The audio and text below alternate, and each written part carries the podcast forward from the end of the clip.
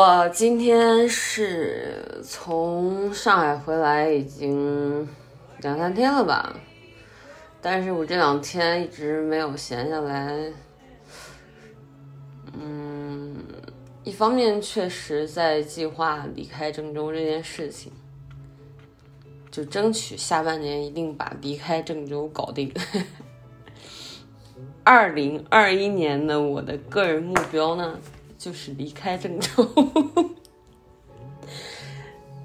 去哪都无所谓，反正离开这儿。如果可以出国，我真的恨不得移居到越南。嗯，好，先不说这个，先说，先说一下，我今天想录播客的一个原因是，还记得吗？我之前给你们说这个闲鱼购买注意事项。而且是由于我在闲鱼上买到了一只假的梅森马吉拉的口金包，有感而发。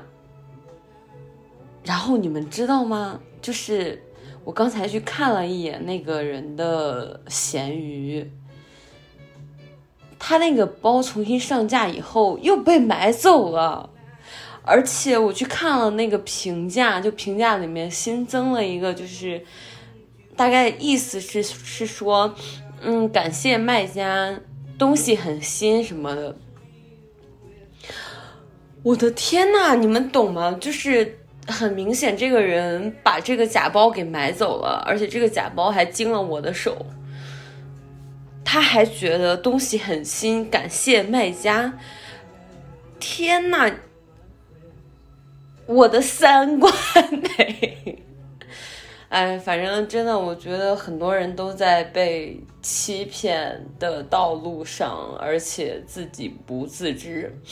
可能我的人生中也买过不少假货，也许我不知道。真的假货实在太多了，朋友们。哦，我觉得非常可怕，你们一定。要谨慎购买这些东西嘛，在网络上，如果真的有钱或者是发什么年终奖，想犒劳自己什么的，个人建议你们可以试一下专柜的服务，真的，我觉得。虽然专柜稍微贵了一点，但是它值得。一方面它肯定是真的，还有一方面服务你可以尽情享受、尽情挑选，反正你最后挑一个需要给自己买的那个东西就行了。收二手真的是，嗯，很有风险吧，只能这样说，非常有风险。嗯，其次就是。他有经验可循，就有有有规律可循的那种。只是我觉得你不吃个两三万的亏，你就得不到这个经验。即便是我之前有总结给你们，我觉得大大部分人还是不想听的，或者说他他他只是听听而已，并没有帮到谁。我感觉是这样的。嗯，然后还有一件事就是我我这两天回来最做的最多的事情就是在出咸鱼，因为我的东西实在太多了，真的是太多太多。我我以前可能有囤积癖，就是也喜欢买东西，反正就不喜欢把钱留在手里，喜欢把钱换成东西。留在身边这样，嗯，我觉得非常非常不好啊！我我这两天把一些东西给收拾出来，有很多都是全新没用过的，嗯，然后就放在闲鱼上卖着，反正也卖了不少钱了，到现在。啊，悄悄告诉你们，本人在闲鱼上卖了十二万了。大概就这几年吧，我记得有一次和我朋友说，我说我在闲鱼上卖东西卖了有十多万，然后我朋友说：“天呐，你个败家子儿，你买的时候得花多少钱？”确实很夸张，这个东西是从小养成的习惯，它并不是说突然一瞬间变成这样的。那那么这样的话。想改也不可能一瞬间就知道了怎样不要去，呃，被消费陷阱裹挟，不要被制造出来的需求裹挟。这样，我即便知道，我肯定还是有一个购买习惯的，就在慢慢改吧。感觉今年是好很多，今年从去年到现在，逐渐走向一个稍微正常的。方向没有在特别夸张的去购买东西，这样，嗯，我觉得挺好的。而且现在有一种感觉，就是我把这些东西能卖掉，我心里会觉得很爽。当然，我我是赔钱卖掉，就是我买的价格，比如说是一千，但我卖的可能是三四百这样，但是还会觉得有一种释放，就我不再被物品绑架。我感觉以前把太多东西都放在自己身上，就是太太太渴望那种物给我带来的东西了。现在反而会觉得轻松很多。我前两天和朋友吃饭，然后他就和我讲，他关注了一个人，一个博主吧，说他家就从来不囤积任何东西，嗯。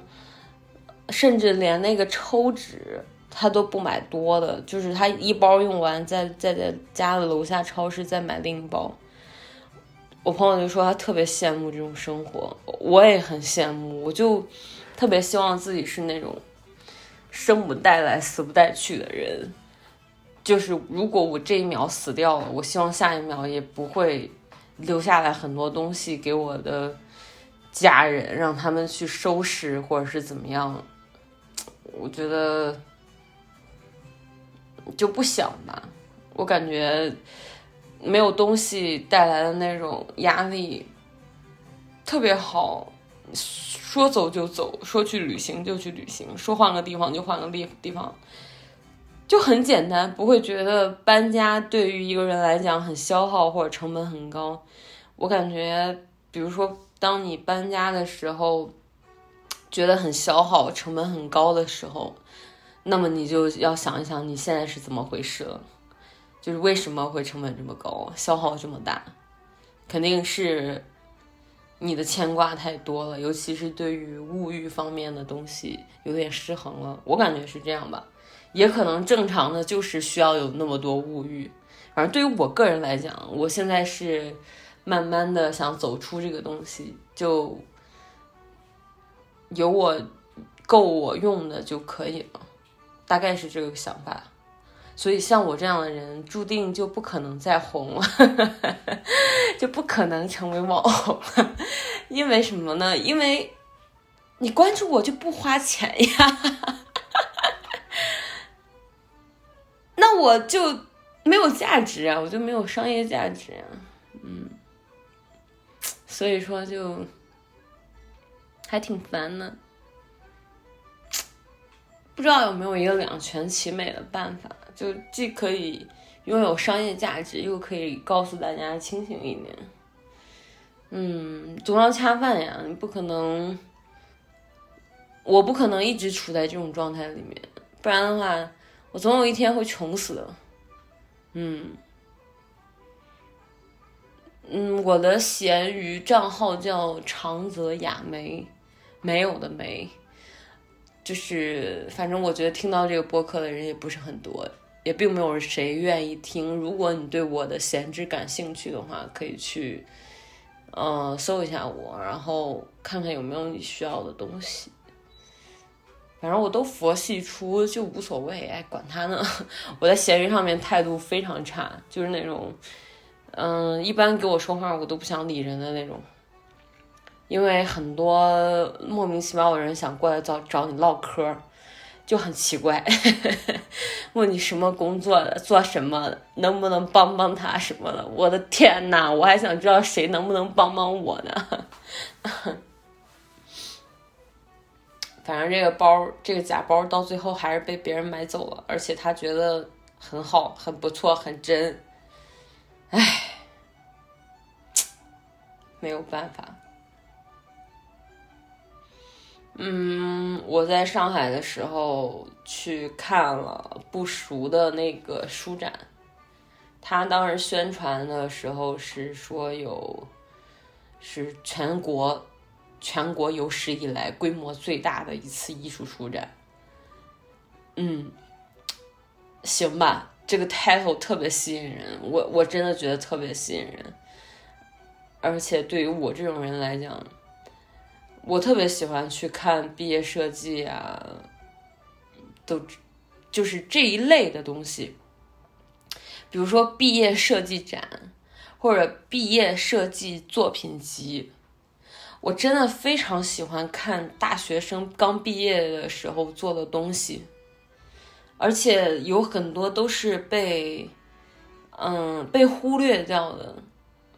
我感觉当大学老师最好的一个红利就是可以看到很多年轻的，嗯，精神体创造出来的精神产物。我的天呐，这个东西对我来讲太迷人了。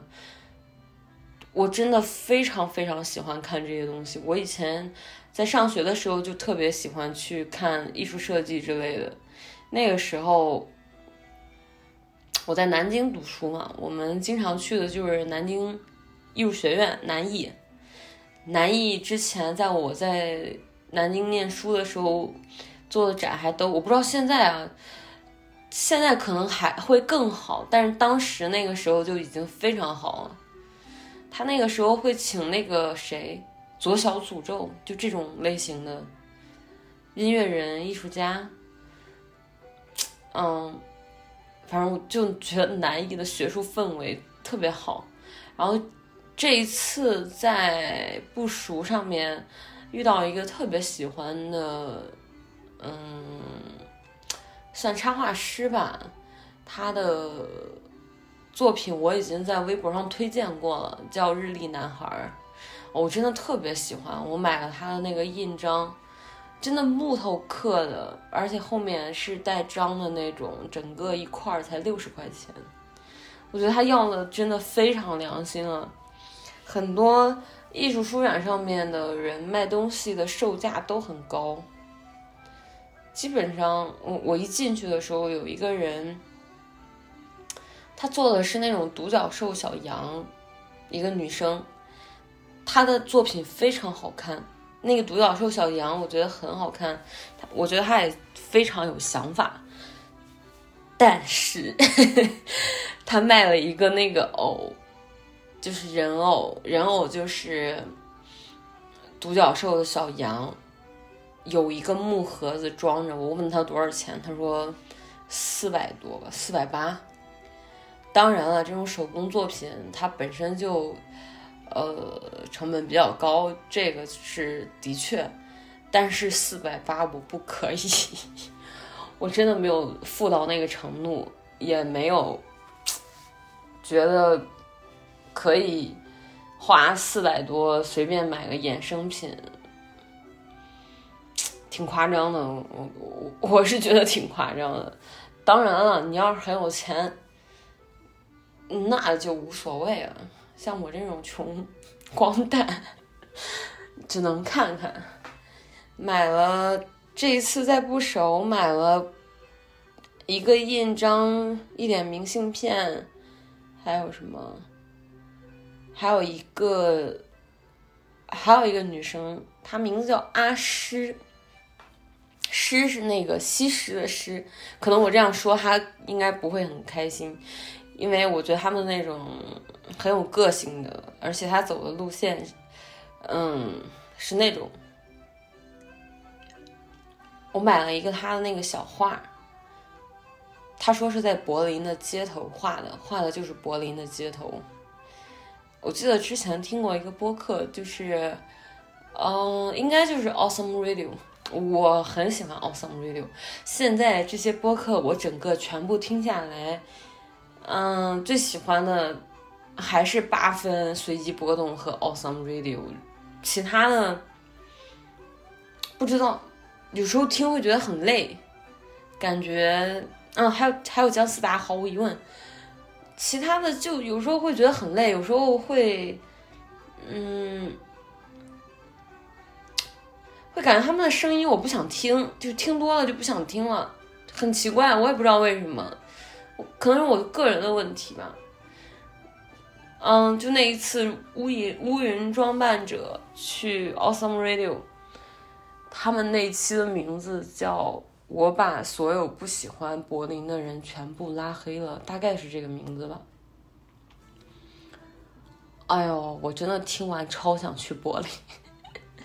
接着我就在 B B 站上面搜到一个人，呃，他是从杭州出发坐火车，一路坐到柏林，哎，哦，一路坐到法国，途经柏林。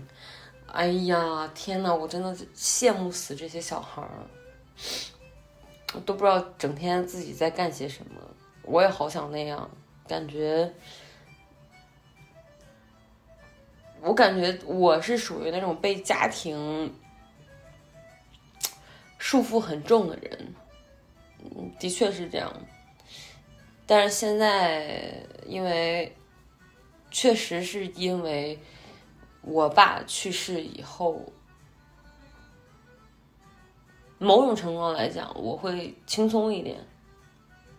嗯，这种话，哎，稍微被曲解曲解就很奇怪，好吧？嗯，我能说出来这种话，也说明我确实走出来了。这个事儿就，嗯。我现在确实是要开始做自己的事情了，不能再在这个事儿里面。然后就接着说不熟这个书展。说实话，我是我是经常去看这种展，就什么书展，它这个甚至都不能说是展，它这个有点类似那种。怎么说呢？就是产品展销会，嗯，大概是这样，就邀请一些商家过来入驻，过来卖货。但是他他这个组织方可能又，嗯，做了一些小的纪念册呀，嗯，一些小周边啊，钥匙扣什么之类的这些东西，所以他会收一个门票钱。一般的话。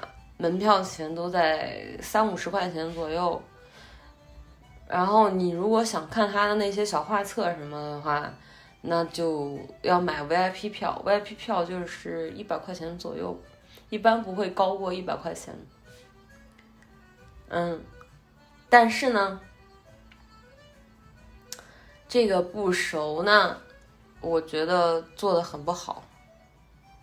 我我我。嗯，我这样讲，我不知道会不会让人家听到或者怎么样。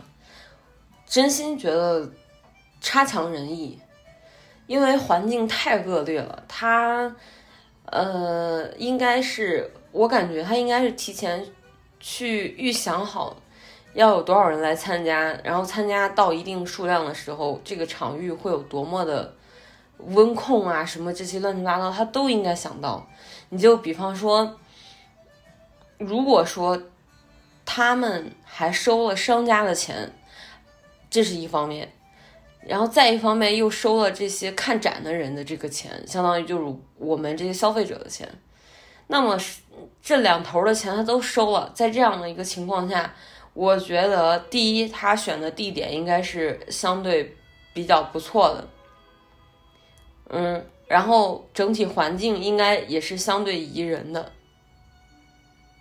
嗯，但是这两者怎么说呢？嗯，他似乎选址选的就有问题，他选在了这个上海当代艺术博物馆旁边的世博的一个世博园。它的一个场地在二楼还是三楼，我记不清了。它就相当于一个大工厂，然后让这些人支摊儿去摆摊儿，特别大的一个场地，估计得有个千百平那样子。但是，他忽略了温控这个问题有多么的重要。那个地方热到真的令人发指。我觉得实在太热了，就就不能理解。一方面是因为我我穿的并不是很夏天，当时我在郑州的话天气就还好，到上海确实是比郑州要热一点的，这个是毫无疑问的。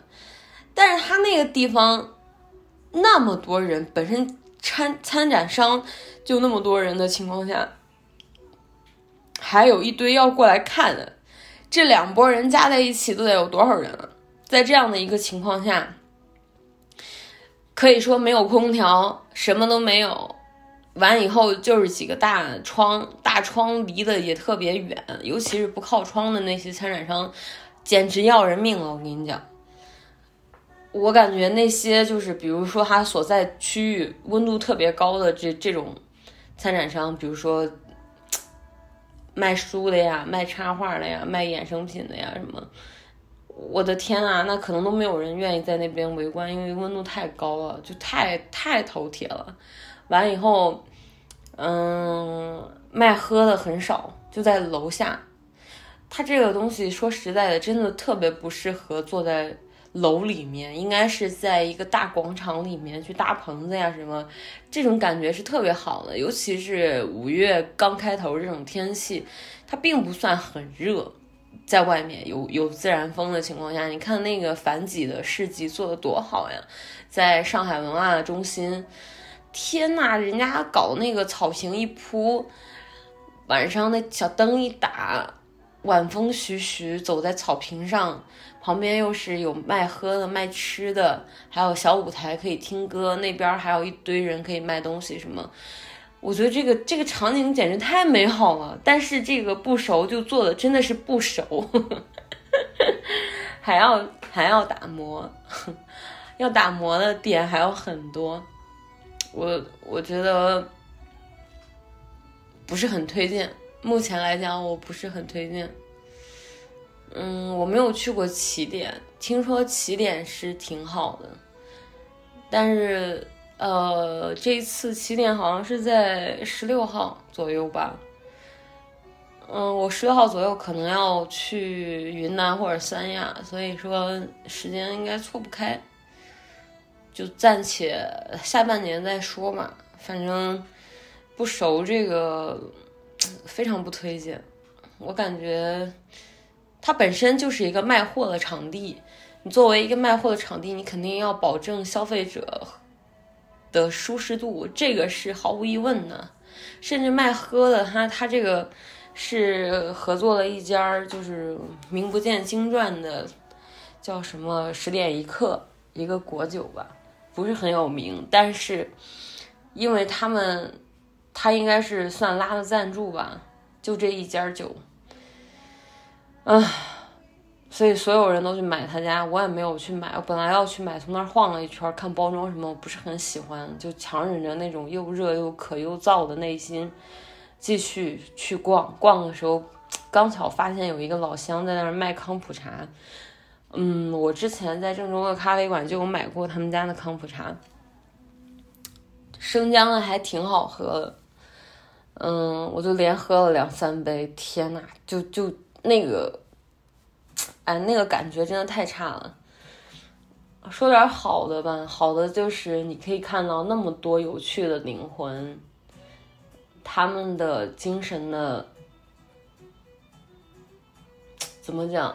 精神的产物，或者说精神的衍生品，精神的物象化。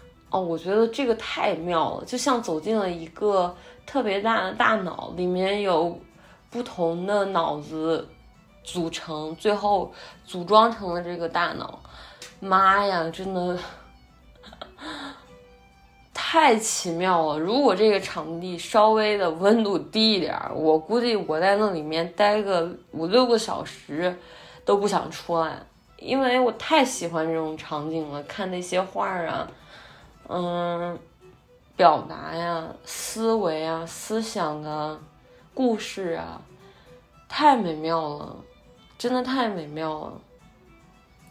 还有一些，嗯，讲一个我印象最深的吧，就是这个展它有一个成人区，成人区就是和，嗯，我怕被下架，所以我就避开说一下。和那方面有关的，直接说当然没有问题。我害怕被下架，所以说就嗯，然后嗯，有一个日本的出版社，他们是做那种摄影集的，有一个作品，就有一个摄影集的名字叫《一个在爱里的男人》。那个照片拍的特别温情，包括颜色呀什么调的，就是很木吉那种，所以你想想就很温柔那种感觉。当然了，我看到这个名字的时候，包括看到这个画的时候，我没有往那方面想，我以为讲的就是因为他那个画上面就是一个男的长发。而且看起来性别是很模糊的，有点像一个中年妇女，但是他是发了福的中年男人，然后眼睛含泪正在哭，然后光着身子，嗯，你只能看到上半身这个画面，所以我脑补的是，可能这一本都是在讲他怎么哭呀，或者是表达的时候，他说话的时候给他拍下来怎么样，完以后我就给。在那儿看摊儿的这两个帅哥说：“哎，真的是两个帅哥，无语了。他们听起来讲话口音像台湾人，两个人都很帅。”我就说：“哎，我能不能看看这本摄影集？”他们特别热情说：“当然了，你可以看，放在这儿就是让你们看。”好，我就开始翻，我旁边站了两个小美女。好，我就开始翻，哎。谁知道我一翻开，发现不对劲，就是旁边这两个女生也在看我翻，他们俩也在看我翻。我边翻呢，其中一位帅哥就开始给我介绍了。他说：“这讲的就是一个男的和另外一个女的，他们俩出去偷情的整个过程，被摄影师以第第三视角拍下来了，你懂吗？整个过程。”整个过程就是，嗯，真实的整个过程，没有任何的意志，就是整个过程，Yeah。然后我就开始翻呐，他那个过程当然了，就是就是先开始啊，开始了以后再进入呀，然后再出来呀，然后没有然后了，大概就是这样的一个过程。我的天呐 你们懂我吗？我从翻开的时候，一开始还没有那么露骨，就慢慢的开始了，它就开始了。然后旁边的人都在看我翻，都在看这个内容，我准备合上了，而且两个小哥也在看我翻。我当时就在想，我是翻呢还是不翻了？没有办法，我只能硬着头皮翻啦。我不翻好像显得我这个人接受度蛮低的，是不是？呃，歧视呀，怎么样？我没有歧视，但是呢，我觉得这种场合就很奇怪，让我整个人就很奇怪。旁边的人也在看着我，最后我就硬着头皮把它翻完了。旁边的人也在一直看，翻完以后我就说啊，谢谢谢谢，然后我就强装镇定的走了。